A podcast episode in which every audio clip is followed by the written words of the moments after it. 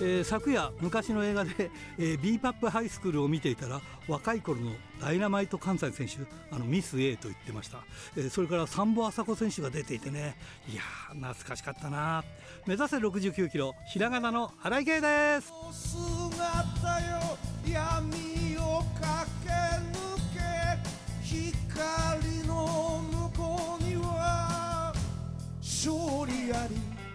えー、あの b パップハイスクールっつってもねうちのディレクターは全然わかりません。やっぱりジェネレーションギャップですが、えー、さて、えー、30周年記念大会の、えー、チケットですがリスナー先行販売を、えー、やることになりました。っていうかもうもうやってるみたいなもんですけど、えー、実行委員会でやることになりましたんで詳しくはラジプロホームページかツイッターをね参考にしてください。今ならまだ一番前のね、えー、最上席がありますんで、えー、よろしくお願いします。ということで今週も元気に張り切ってまいりましょう。まずはこちらからです。チャンピオンベルトだけじゃない。大事なものにさあ今日のゲストはこの方です藤田茜選手です。こんばんは。こんばんは。よろしくお願いします。はい、えー、プロミネンスになって初めて、えー、はい、お話を聞くんですがはい、今どうですか？その、えー、一つプロミネンスっていうメンバーで今自主興行したりとか、はい、いろんな団体に上がったり、今一番今話題の中心にいらっしゃるとは思うんですけども。はい。どうですか？いや今すごく楽しいですね。あなんか自分の好きなことがやれてるっていう感じですか？はい。うん。やっぱり今まではやっぱりこうまあその会社にいたからやっぱりその会社の方針とかいろいろあっただろうけども、はい、今は自分の意思とそういうもんでみんなで話し合いながらこういう方向とかってやっぱりそんな感じですか？そうですね。なんか誰と試合したいとかっていうのも、やっぱり結構聞いてもらってるので、うん、はいやりがいはすごいあります。あ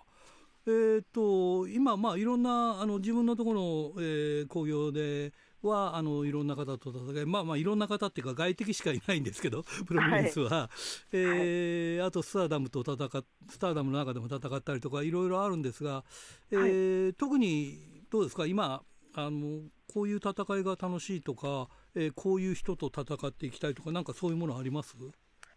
あでも今も全部楽しいので、デスマッチもハードコアも普通の試合も楽しくて、うん、だから誰とっていうのがもう多すぎちゃって。はい、どんな人も、でも、そうですね、自分は昔から結構、大きな人と試合したいって言ってたんですよ。うん、はいはいはい、なんですけど、なんかもうそれだけじゃなくても、いろんなタイプの選手と試合したいなっていう。うん、まあ藤田選手もでかいですよね、まあ、女女子レスラーの中ではね、はい、そうですね。いやプロミネンスのメンバーって結構でかいんだよみんなね。でかい人多いですね。多いですよね。はい、ねいやだからねあのね、はい、まあプロミネンス、まあ、女子で珍しくデスマッチやるんだけど、はい、誰かにも聞いたことあったんだけどやっぱり女子でデスマッチっていうのはさ、はい、異質だよね。そうなんですかね。うん、だってさ 女性、はい、女性の体に傷つけるってなんか最もなんかこうやっちゃいけないみたいに言われてるじゃない。そうでもない？ああどうなんでしょう、うん、でも結構反対もありましたけどね、うん、うん、はい。まあ今となってしまえばねはい。もう当たり前にねすごいもんね いや本当に鈴木すず選手もそうだしね。はい、うん、まあ山下里奈選手とかもう本当になんかデスマッチこうなんか最近ではやる人が増えてきてますよね、どんどんね。そうですね、でもみんな自分たちが好きでやってるので、うん、はい、あなんか女子が血を流すなんてとか、怪我したりとか、傷が残るとかって結構言われるんですけど、うん、やっぱり好きでやってることなんで、そうだよね。はい、そりゃアイスリボンにいたら、そんな激しいことはできないわね。ちょくちょくやらせてはもらってたんですけど、うん、はい、ね、毎月毎月はちょっとできなかったんで。できないね。うん。そういう感じなんだね。はい。いつこれデスマッチに目覚めたの？あでももともとファンの頃からデスマッチを見るのが好きだったので、はい、機会があればやってみたいなと思って思ってて、はい。であのセラがそのハードコアの方向に行くって言った時にあの唯一賛同したのがその時自分だけだったので。ねえ、はい、うん。普通でもさ男子でもねはい、絶対デスマッチに足入れない人とか、まあ、いろいろ、まあ、普通はほとんどがそうだけど、はい、ねその前からデスマッチに興味あったっていうのがやっぱりすごいよね。そうです。デスマッチを見てプロレスラーになろうと思ったので。あれ？それは男子のデスマッチ？あそうです特にどこどこのデスマッチですか？その時あの佐々木隆選手の試合だったんですけど、はあ、はあはあはあ、はいなるほどね。はい。いやでもね、すごいとしか言いようがないよね。これ、こればっかりはね。はい。痛くないの？痛いです 痛いけどやっぱりこう試合になったら、はい、その辺はテンション上がってるからある程度その、はい、まあ快感っていうのはどうか分かんないけどもちょっとやったことないからなんと表現のしようがないんですけどやっぱりそのそれはそれなりの快感っていうのはあるんですか？あありますあります。ああなるほど、ね、が出るとやっぱテンション上がるっていうか。うんうんうん。はい、うん、あのデスマッチの選手が言ってましたけどね。あのデスマッチははい、あのまあ、普通の試合だったら大胆にやれるけど実はデスマッチって繊細なんだっていう話をねしておりましたね、はい、だからいろいろ考えることがあるからねっていう。ああそうなんだって。実は大胆、はい、大胆に見えるけど大胆でもありながら繊細じゃないと怪我したりいろいろするんだよみたいなことも言っておりましたね。はい、うん、でもなんか藤田選手はなんか割とおおらかだからそういうとこは大胆なの大胆なのかなっていう感じがそれはあの見た目で言ってますが、はい、誤りがあったら訂正してください。いいどうどうなんですかね。うんね。えでもやっぱりこう始めるときに、あの、うん、まあ、先輩デスマッチレスラーさんとかからは結構やっぱ中途半端なことするんだったらやらない方がいいとか結構言われてたので、はいはいはい。はい、だからまだこれから勉強中なんですけど、うん、もっとどんどん経験して。勉強中ってのもなんかすごい話だよねさああのちょっとねここで、えー、間に挟むんですがなんと、はい、北海道へいらっしゃるあの道南リングに、はい、えー、出場が決まったという話で。そうなんです、えー、8月5日、えー、6日、はい、7日という。はい。ねこれ5日はまだ詳細決まってないみたいですけど6日は函館競馬場で、えー、7日もちょっと決まってないけど一応3日間はえー、道南リングに出るということで。はい、出ます。えこれ加藤加藤選手とはこう面識があるんですか？あの一度北海道の大会でお会いして、うんうんうん、でそれ以来全然あのあったりとかしてなかったんですけど、うんうん、はいお話をいただきまして、はい、はい、出させてくださいって言って。あ本当。まさか、はい、まさか道南リングでデスマッチやるわけじゃないよね。いや、それはちょっと やらないもんね。はい。いやいいですね。え北海道へ来れるっていうのはね、8月の北海道はね。はい、しかも、あの、多分移動とかそんなないはずなので、3日間。ああ、そうなんでね。はい。でもね、北海道もね、夏暑いよ、今。どのぐらいですか？いや、北海道は今、今今日もこの何日かずっと30度超えしてるんじゃないですか？そうなんですか？夜も熱帯夜だよ。そう。見に行こうと思って思ったより暑いです。いや、多分東京ほどの暑さではないけど、それにしても思ってるよりは暑いですよ。あじゃ上着とか必要ない感じですかね？いや上着もねだめ夕方になったら上着がいたりとかねするからね。はいはい、まあ、レスラーだから裸商売だから別に大丈夫かっちゅうだいぶ大丈夫だけど上着一枚なんかちょっとね長袖があるとそこはなんとかなりますよね。わ、かりました。うん。でもまあ8月大丈夫だとは思うけど、まあ、なんとも言えないからね北海道の場合はね。うん、は楽しみにしたんでしょ？はい。結構涼しくてみたいな。はい、もう暑いのがすごい苦手なんで。あ、本当？はい。ご出身どこですか？愛媛です。愛媛だって暑いんじゃないですか？暑いんですけど、あの東京とかみたいな、あのなんか嫌な感じじゃないんですカラッとしてるんだ。はい、日陰に入れば涼しいみたいな。うん、いや札幌もそうなんだけど、最近札幌はなんか湿気が高くなってきて、なんかどんどんどんどんなんか東京化してきてますね、今ね。ええー、北海道もね。だって最高気温が北海道だったりするんですよ最近は。そうなんですか？そうなのそうなのそうなの。実は。困る。いや大丈夫。函館はいいと思うよ。はい、うん、函館はね海があるしね。いや、い、いんじゃないですか。食べ物美味しいしさ。はいもうめっちゃ楽しみなんです。これ楽しみだね3日間ね食べまくりね。はい。あいつ以来ですか北海道は？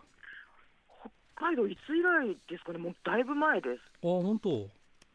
それはあの、はい、星ハムコさんのはあ、はあはあ、星ハムコさん自主工業だ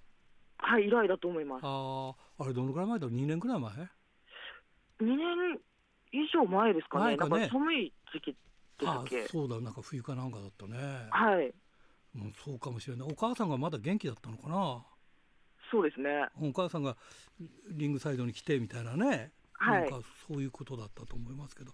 はい、ね、でその後にあれだもんね。コロナになったからね。はい、うん、そうかそうか。じゃあ楽しみですね北海道来るのね。はい、まあ、すごい久しぶりだし、うん、函館にその泊まるってことがなかったのであそっかは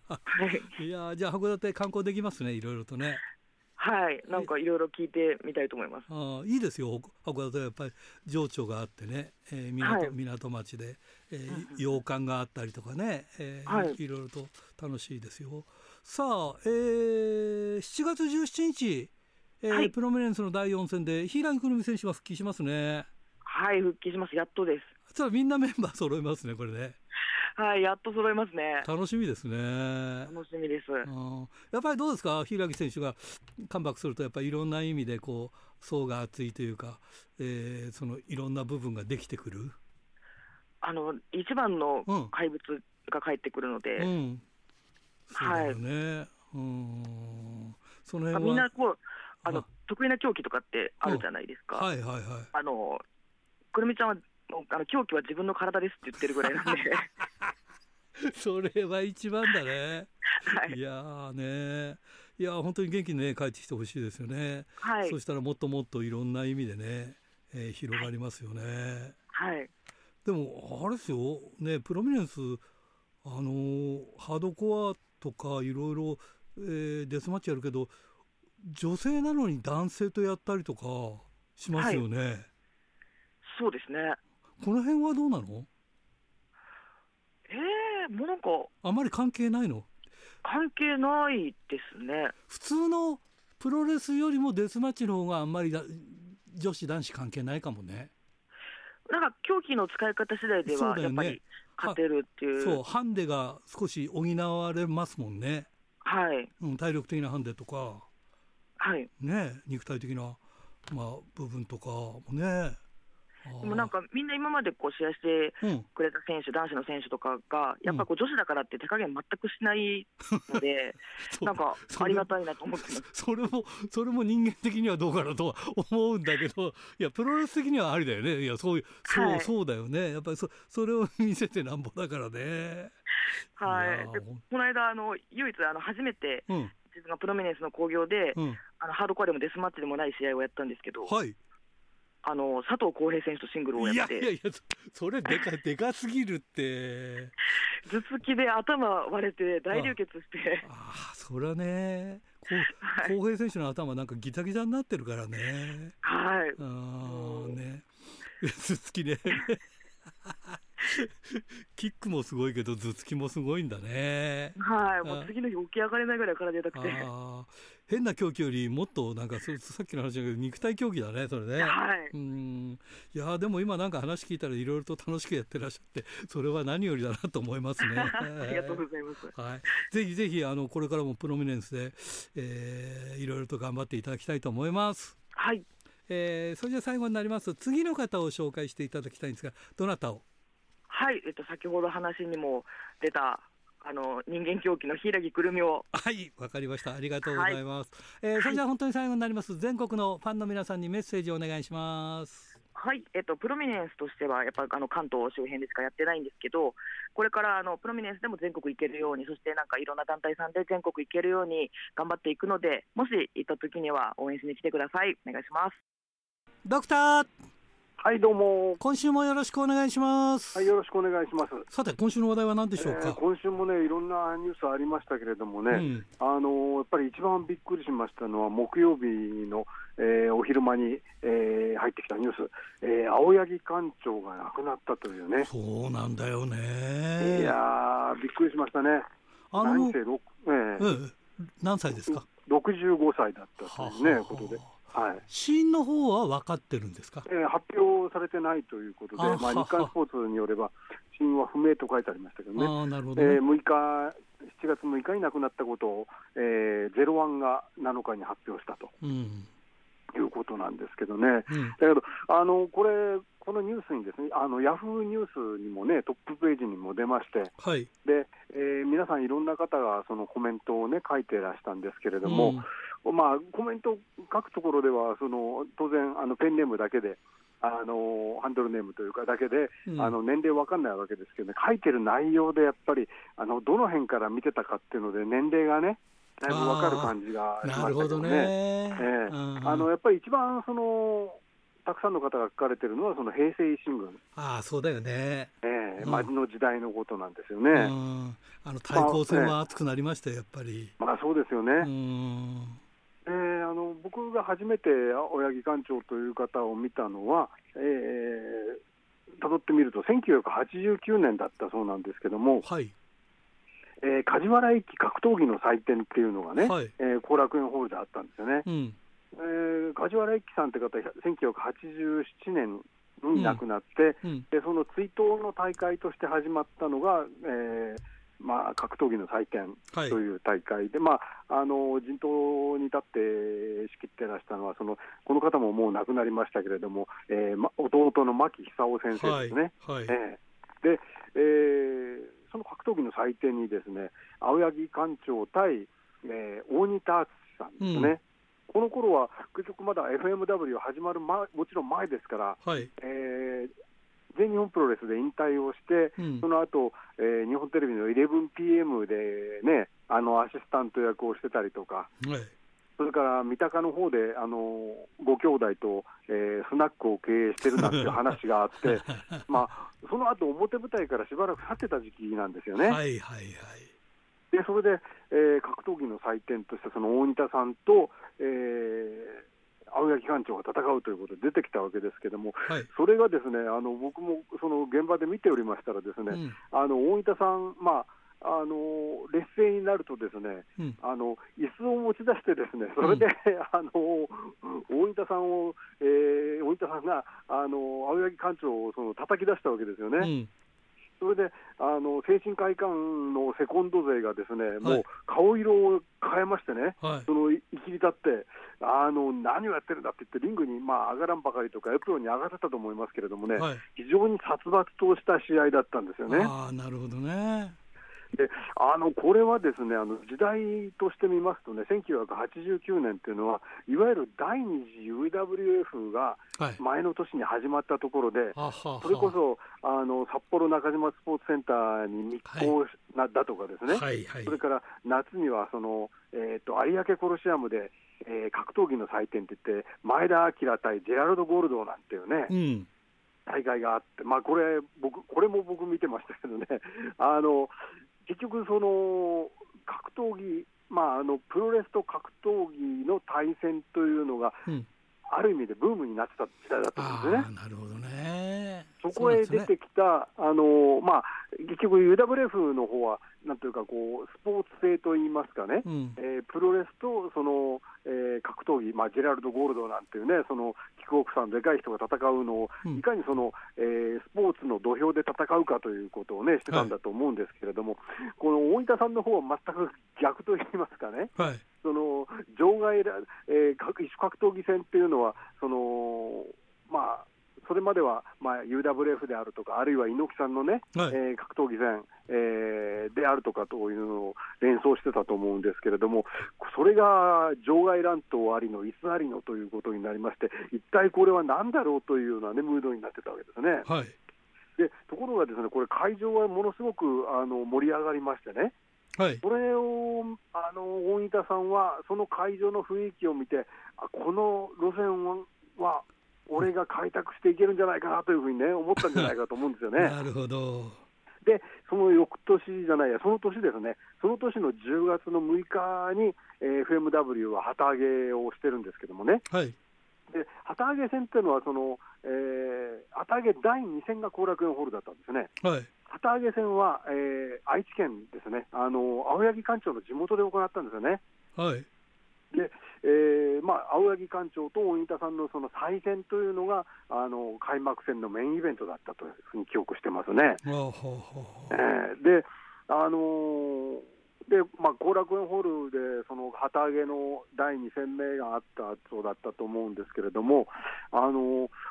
記憶にあるのは、大仁田さんがお客さんに、あのおい、みんな、どういう試合が見たいのか、ちょっと教えてくれよって言って、はい、あのお客さんのこう意見を拒否させて聞いたという記憶があるんですよ。はい、で、えー、そしたらば、あの手を挙げた、まあ、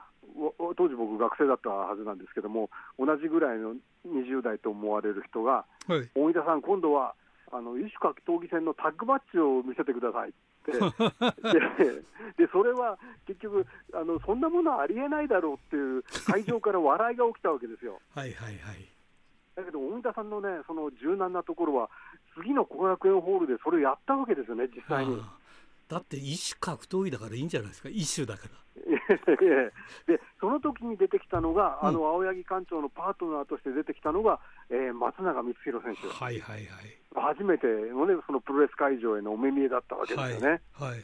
でね、松永さんが初めて出てきた時っていうのは、まあ、当時の写真あの、これから先、週刊プロレスだとかに載るんじゃないかと思うんですけれどもね、はい、あのちょっと無表情でねそ、違う意味で怖い感じがあったんですよね。そうなんだよね。あの、えー、笑わないんだよね、あの人ね。そうなんですよね、うん、まあ、特にあのこの頃は意識をして、そうしてたんだろうと思うんですけどど。ね。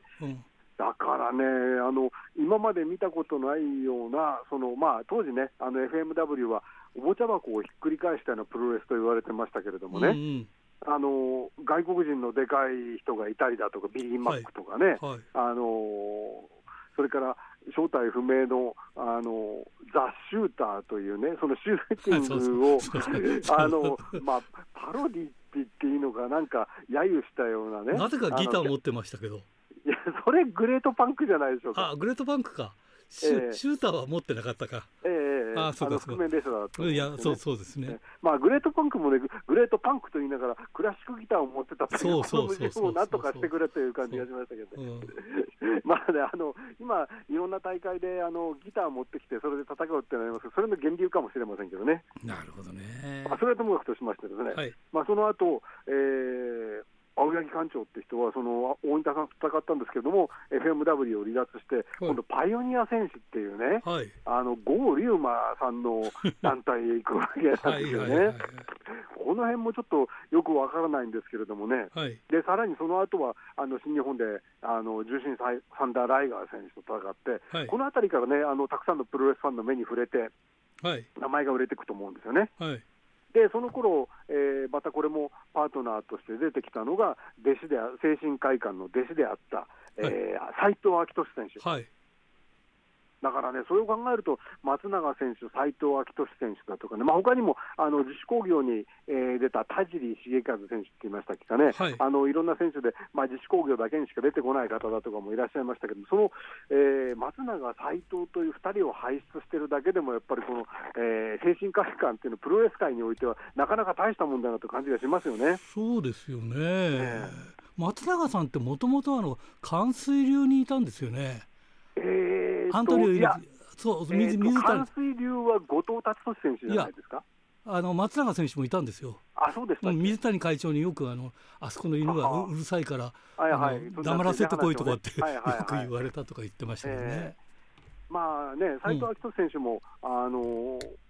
松永選手もともと水泳の選手だったというふうにね、はいはい、よく中京高校でしたっけ？はいね、で、えー、それも非常に不思議ですけどね、はい、まあ、なんか松永じゃない、あの青柳館長ももともとは水泳をしてたという話もありますよね、なるほどね、そういうつながりがあったんですね、ね。きっとね。うん。うん、で、さらにその反、えーと、今度、反選手会同盟っていうね、はい。はい、あの方につながっていくわけですね。これあのー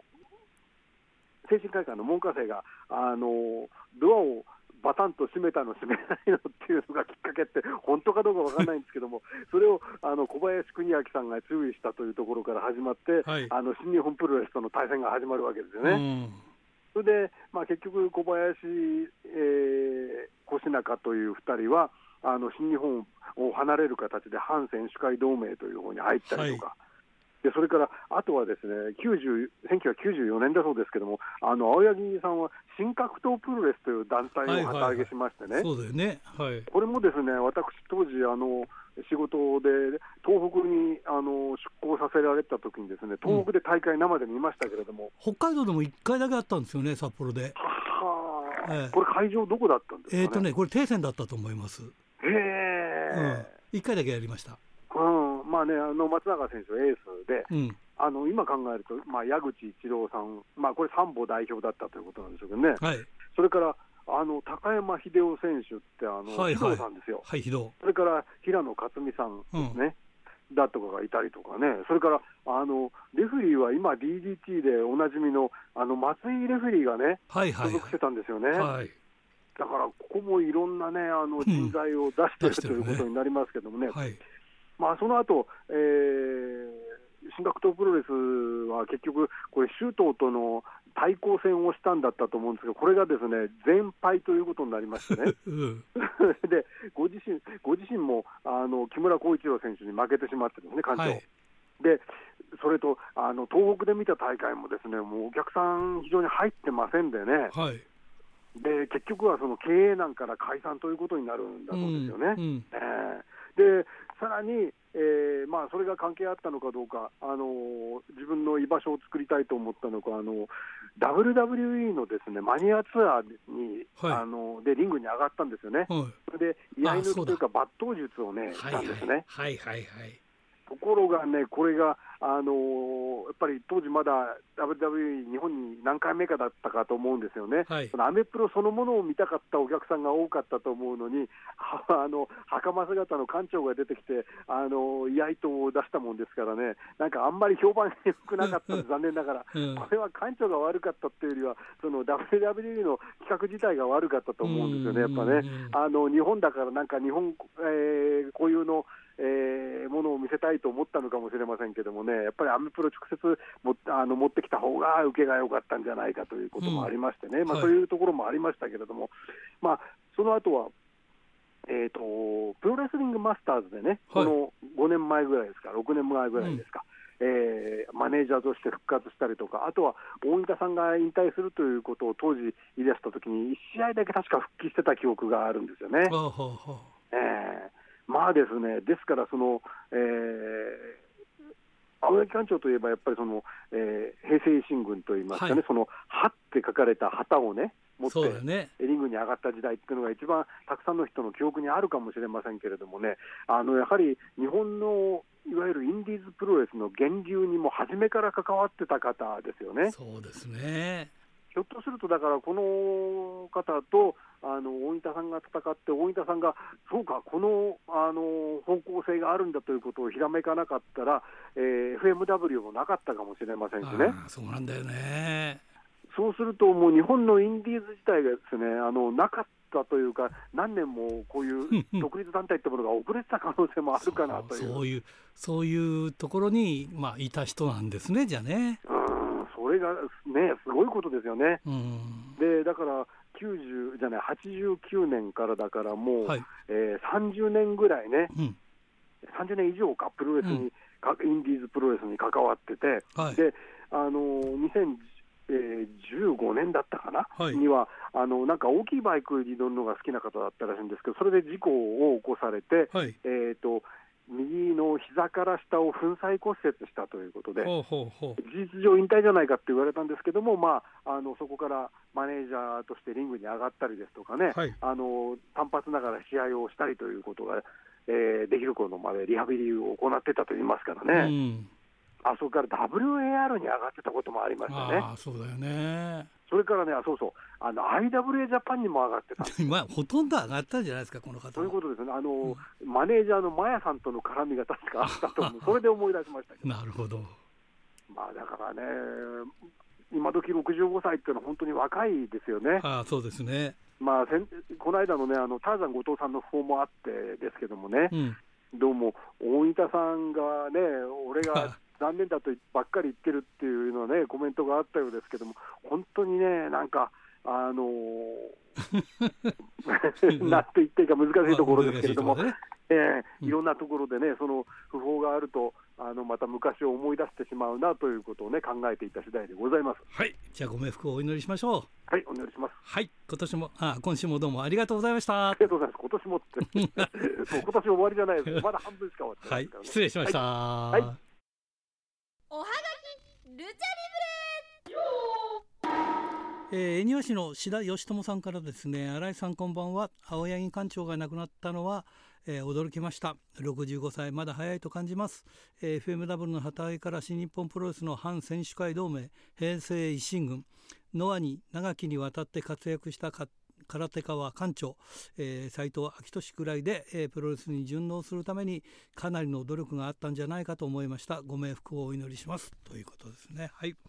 えー、清田区の金崎正史君からですね、えー、7月1日アジアンプロレス当別大会を見てきました、えー、当別は4年ぶりの大会です、えー、バトルも入れて6試合で選手がレフリーと音響も兼ねてます、えー、1人の選手が3試合しなければの1時間40分でした。えー、休憩時間には、えー、バトルの賞金を観客から募金してました、えー、最後自分の座った椅子を自分で片付けて終わりました、え来日のトーナメントトーナメントに出ている影山選手も頑張ってました、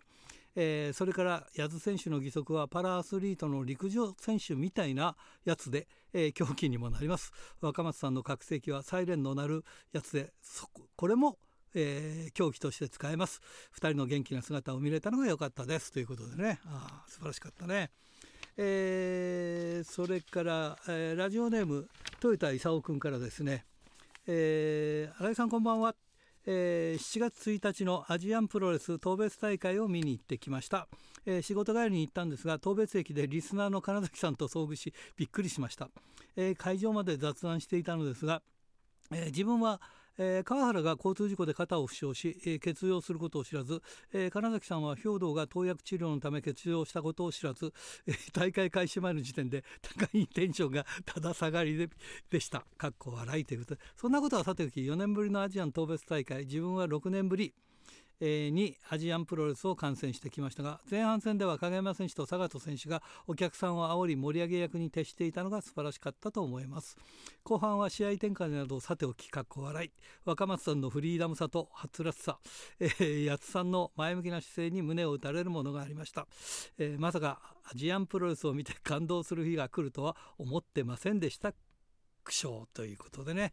えー、進行と、えー、バトルロイヤルがグダグダなのは相変わらずでしたが十分満足できる内容だったと思います。ということでね。良かったですね。はい、えー、それから富山県。ラジオネーム高木克彦君からですね、えー、今週の「週刊プロレス」の表紙は道のく藤田ジュニア隼人、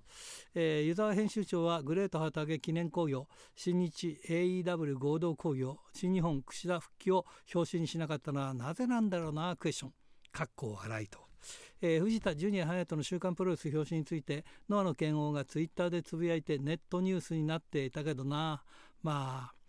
えー、藤田ジュニア隼人を表紙にしても湯沢編集長クエスチョン、えー、週刊プロレスは新日本に気を使っているのがよくわかるよな。かっこ笑いと、えー、試合リポートを担当した松川記者は新日本に気を使ってなかったな。かっこ笑いと、えー、藤田藤田ジュニア隼人は、え、高橋宏対戦アピールした後高橋宏夢は SNS で藤谷ジュニア隼人の対戦に前向きな反応をしやるやる詐欺にならないようにするとつぶやきましたと、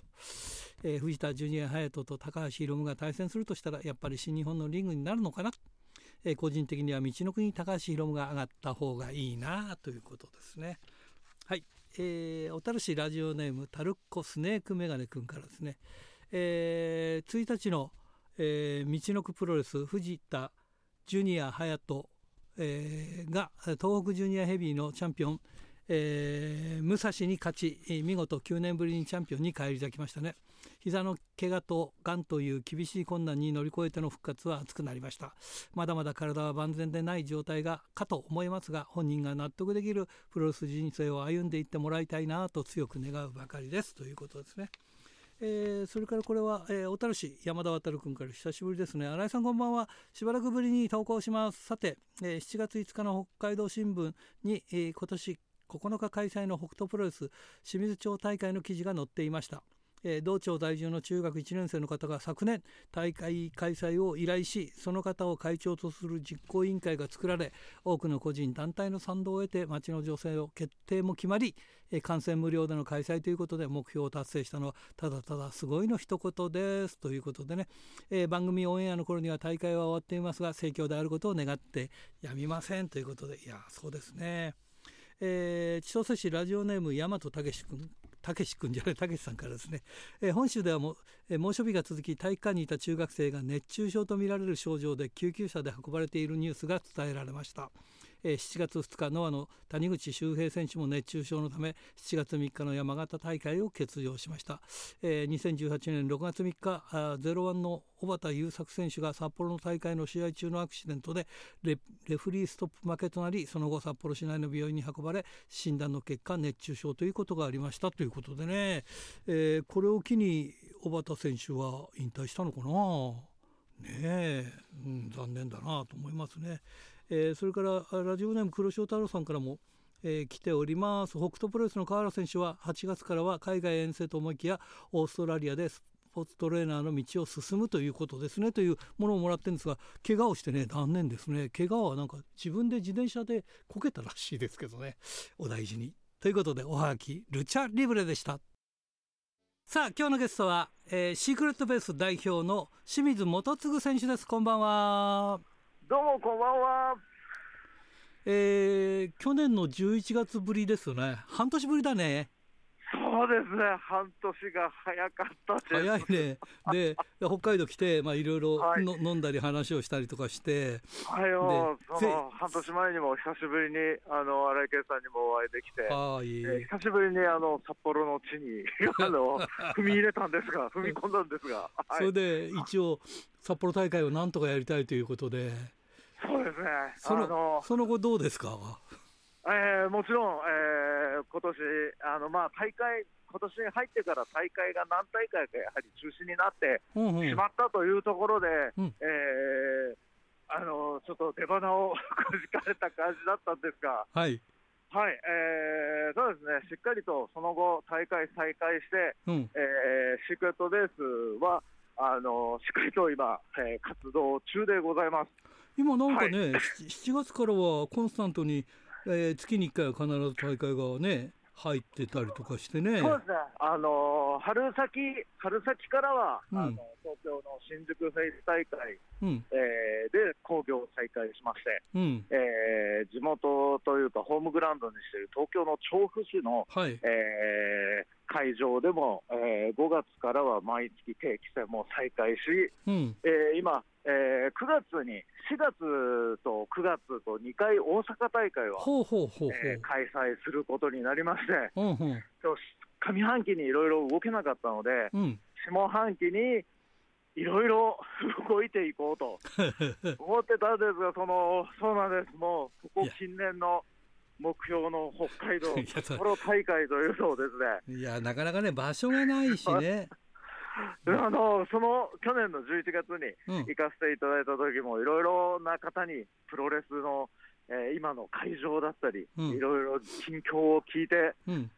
よし、来年こそ行くぞという気持ちで、うん、えー、年を越したんですが、あっという間に下半期に入ってしまいました。ね、もう半年経ってしまったもんね。いやそうですね、ただ、あのー、今、えー、所属選手も増えまして、そうだよね。プロレス MC 方ですね、今月7月、4月の大会で1人女子選手がデビュー予定。うん、はい。練習生が今、2人いるんですけれど、女子と男子1人ずついるんですが、うん、女子の子が今、うん、えー、7月の、えー、新宿大会でデビュー予定でして、はい、えー、男子の男の子の方が、えー、来月8月大会でデビュー予定と、はい、今、あのー、しっかりと育ててる最中でございます、えー、男子と女子の選手の名前お名前は？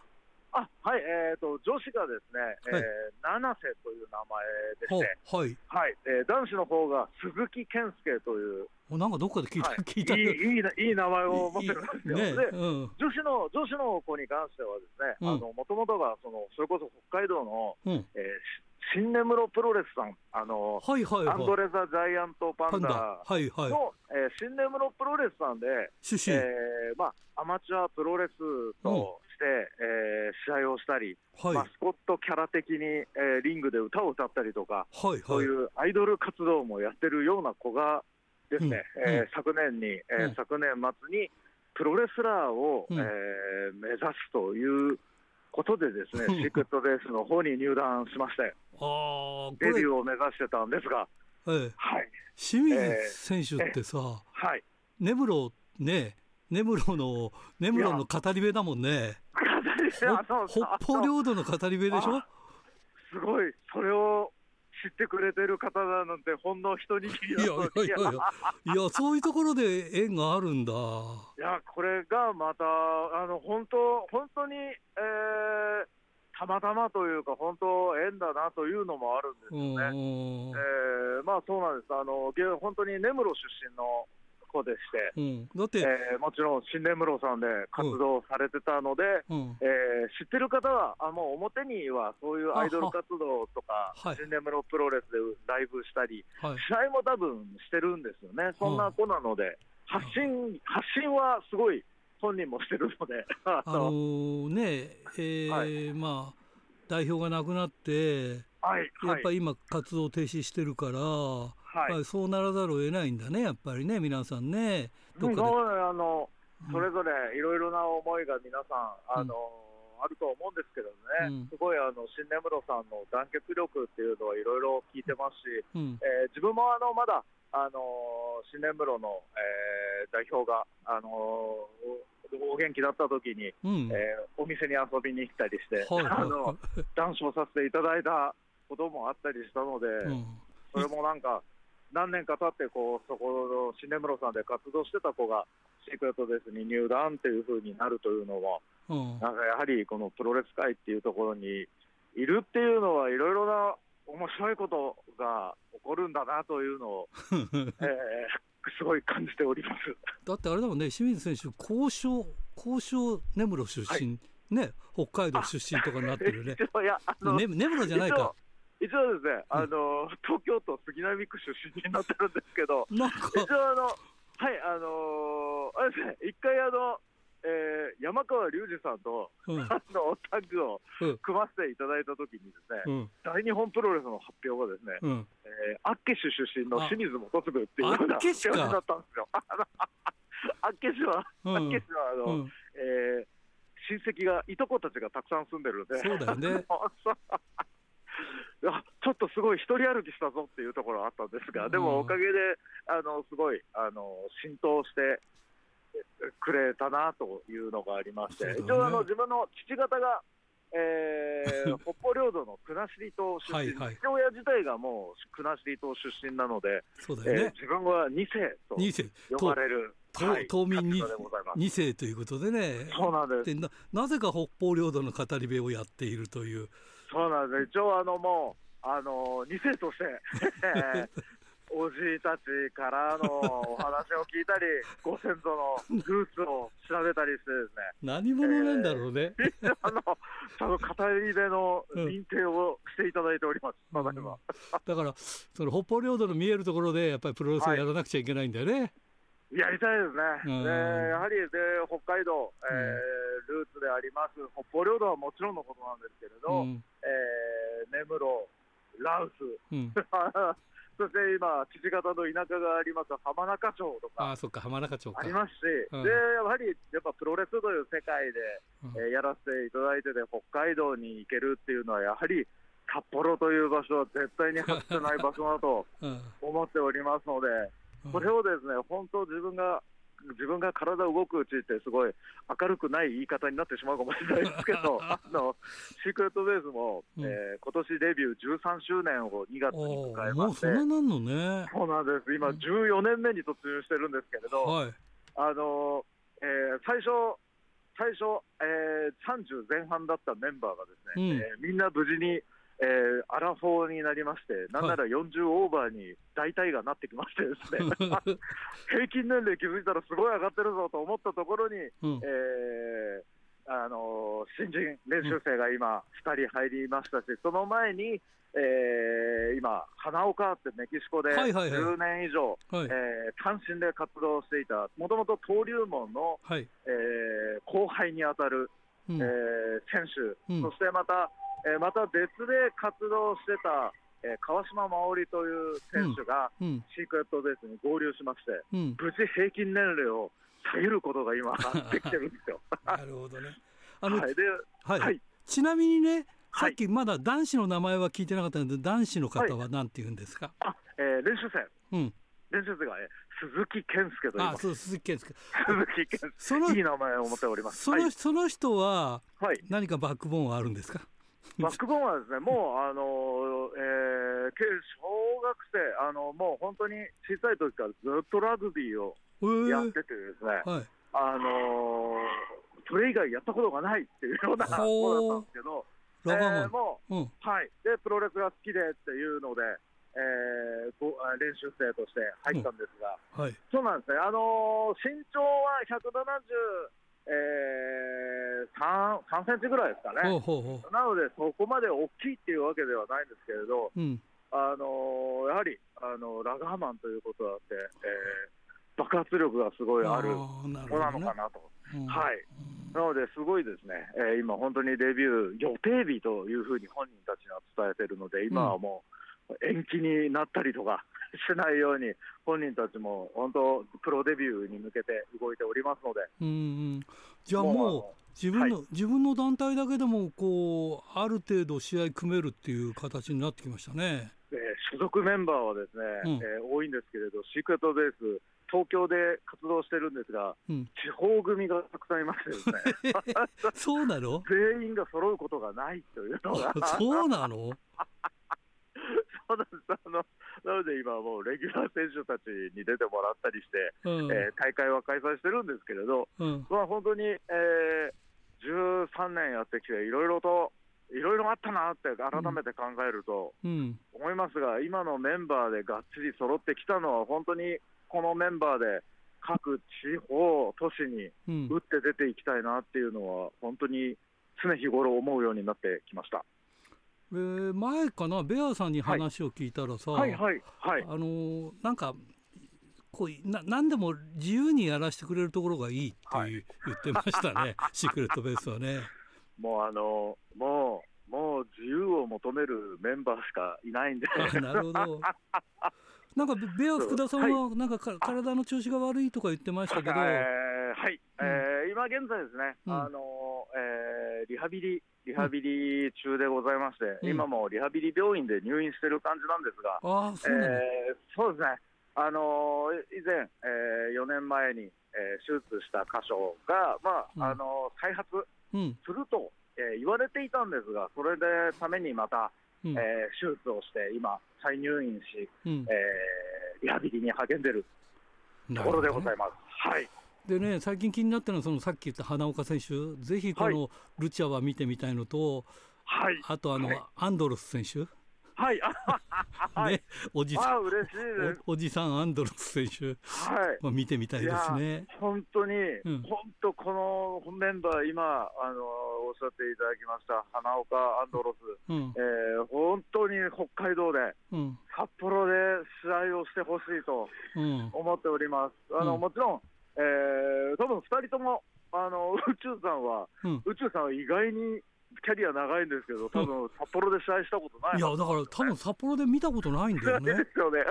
花岡選手もどうなんだろう、札幌でやったことあるのかな、はい、花岡も、うん、花岡も、えー、登竜門で凱旋っていうのは、東京、東京、大阪とかではあるんですけれど、うん、北海道では行ってなくて、で、うん、彼の地元が、えー、熊本になるんですね。はいはい、なので、えー、九州での大会には、日本帰国時とかにはあったと思うんです。ね、うんうん、で今もシークレットベースに合流してからも、九州の団体さんに声かけてもらって、はいはい、えー、参戦したりしてるんですけれど、うん、なので北海道にはあの旅行とかでも行ったことがないって言ってるので、うんうん、この今の時期に本当、今のメンバーでしたいっていうのは本当思っております。ああ、そうだよね。いや、なんか。必ず行きますシークレットベースの方が来ると、はい、なんか北海道で見れない人たちがいっぱい見れるってことだね、これね。あのもうあのレアキャラしか揃ってないですからね。そうね、東京東京でも東京中心で活動しててもみんなあのレアキャラみたいなもんですからね。なるほどね、はい、いや楽しそうだねでもね。いやもうあのー、えー、もう見ていただける方もそうですし、自分たちもリングに上がるっていうことを、うん、えー、心から楽しんで、えー、思いっきりリング上で戦うということが、うん、えー、老若男女に伝わればいいなっていうのが、うん、えー、根本にありまして、うん、それがあのメキシコのルチャリブレという、はい、えー、国民的娯楽と呼ばれてるんですけれど、うん、えー、そのルチャリブレの、え世界観なのかなっていうふうに、自分も思っておりますので、老若男女が楽しめる、リングに上がってるメンバーも楽しく、激しい試合をお届けできるというのが、ルチャリブレなのかなって、それをもうガラパゴス化して、今、シークレットベースで独自の進化をしようとしてるところですので。いやいや、これはね、ちょっと楽しみだなと思ってるんですよ。ありがとうございます、うん、嬉しいです。いや、だからぜひね、北海道でやれる日をね、はい、私は楽しみにしてますし、ね、あの本当ありがとうございます。うん、あの本当行きたいんです、北海道に。北海道に行きたいんです。もうあのずっとそれをいろんなところで言い続けておりますね。ねはい、なぜか本当に北海道出身になったりとか、ね、そう あのそれあのそうなんです。発表は杉並区のはずなんですけれど。はい、ただあの本当自分のルーツは、えー、やはり北方領土、国後島がルーツですし、北海道、父方が北海道なので。そう今ちょっとロシアが危ないからね。でもそうですね、本当に脅威ですから、ね、こんな時期になってしまいましたので、うん、あのちなみに、えー、今年の8月に、はい、来月ですが、えー、北方領土の、またこの本当に今のロシアとの関係で、北方領土への、えー、あれですね、ビザなしとか呼ばれている、うん。うん。えー、あれがですね今、中止になってしまってるんですけれども、ね。はい、えー、洋上慰霊祭というのが今年復活しまして、はい、まあ、あの現地には行けないんですけれど、一番ぎりぎりのラインまで船で行って、うん、えー、洋上で慰霊祭を行うというのに、えー、参加させていただくことになりましたので、根室に行きます。なんだ、北海道来るんじゃ。ん。北海道に行くんですが、うん、えー、札幌に足をその時には伸ばせないので。あそっか。はい。わかりました。根室、根室に着いたのを SNS でいろいろ発信、その8月にします。はい、わかりました。ありがとうございます、はい。必ずプロレスでまた来るぞというのも、はい、加えて、はい。はい、はい、いきたいと思います。さ最後になります。全国のファンの皆さんにメッセージをお願いします。はい、えー、本当にラジプロを聞いていただけてる皆様、あのプロレスリングシークレットです、えー、東京を中心と活動しておりますが、本当、日本全国、今のメンバーで回っていきたいと思います。北海道はもちろんのこと、九州も、えー、シークレットベースは行ったことはありませんし、各都市に、えー、都市、いろんな町々に、えー、シークレットベースで行きたいと思いますので、ぜひ生で、え、足を運んでいただいて、え、ご観戦いただければと思います。ぜひプロレスリングシークレットベースを覚えてください。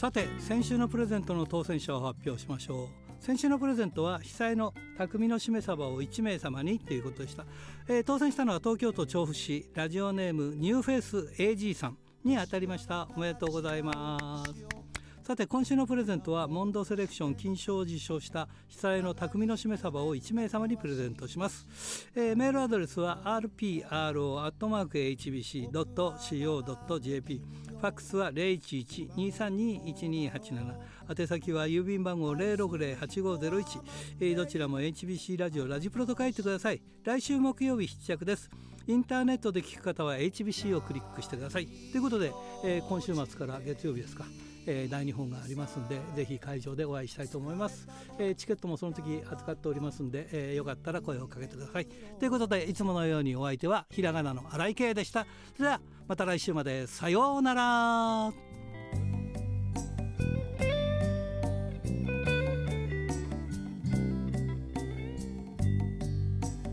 雨も風も